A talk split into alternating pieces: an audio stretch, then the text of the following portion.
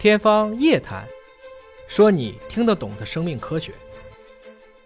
俗话说“民以食为天”，不论在什么时代，吃饭都是老百姓的头等大事。以前呢，给大家讲过很多关于健康饮食模式的内容，大家可以回顾一些往期的视频。而今天呢，咱们主要讲一讲稍微不小心就会中招的营养误区。大家好，我是爷爷啊。第一个误区，米饭和面条谁更容易发胖？很多人会觉得肯定是大米啊。其实有时候面食比米饭更容易长胖。相同重量的情况下，米饭含水更多，热量更低。而且我们在吃米饭的时候呢，通常会搭配更多的蔬菜、豆类、肉类，包括海鲜。尽管我们说吃面它的这个升糖指数会相对的低一些，但是如果你量大了，那它实际上会比米饭更容易发胖。如果大家想选择不易发胖的主食呢，那么我们看到现在大量的指南，包括我们的膳食宝塔，还是建议选择全谷。加上杂豆、薯类等等，比如玉米、红薯、土豆、芋头、毛豆，它们都比您只吃这些精米精面更加的健康。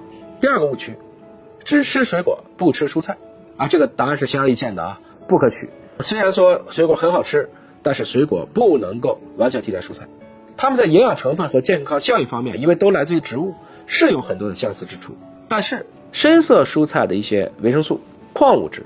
包括它的膳食纤维、植物化学物的含量都是高于水果的，所以水果是不能够完全代替蔬菜的。水果里面的游离糖、有机酸、芳香物质也比新鲜蔬菜要多，不需要加热就可以食用啊。它的营养成分损失少，所以蔬菜也不能代替水果。当然，水果里面它含糖还是比较高的，水果吃多了，长期会引起我们的胰岛负担，甚至诱发高血糖的风险，这点也是要注意的。如何保持平衡呢？希望大家能记住一个量啊。每天争取能吃差不多一斤蔬菜，大概半斤水果，啊，半斤水果有的时候就是一个稍微大一点苹果的量，所以大家还是应该多食用新鲜的蔬菜水果，但也要控制它的度。第三个呢，担心胆固醇摄入会超标，说吃鸡蛋我不吃蛋黄啊，其实大可不必啊。目前我们看了至少有二十九篇文献，充分表明，你每天吃一个鸡蛋，就包括蛋黄、蛋白都吃了啊，和健康人的血脂异常。心血管疾病发生并没有关系，蛋黄也不仅仅是胆固醇，它也是蛋类维生素和矿物质的主要集中的部位，也富含磷脂和胆碱，对健康是有益的。所以吃鸡蛋的时候啊，如果不是你就觉得不好吃，大可不必刻意的去丢弃蛋黄。第四个误区说吃鱼一定比吃猪好，啊，这个也不全对。尽管我们说鱼类是白肉，猪肉是红肉，一般来讲白肉它综合来看会更好一些。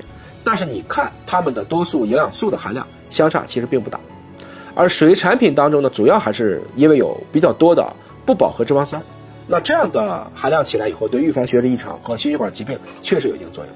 像红肉，特别是猪牛羊，它的饱和脂肪酸比较多，吃多了对健康的确负担会变重，所以呢，可以用鱼类作为这些红肉的优先的替代品。当然，这个里面有些河鱼，有些海鱼，有各种各样的做法。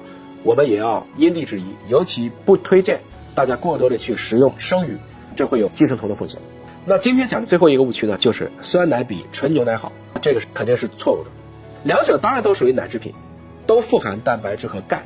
实际上，市面上的很多酸奶，它既加了糖，又加了很多的为了提升口感的一些物质，而糖的含量越高，整体营养价值就越低。当然，如果您有乳糖不耐受的问题，相比于喝牛奶，肯定喝发酵乳会更适合你。也可以考虑，比如说原味儿不添加糖的酸奶。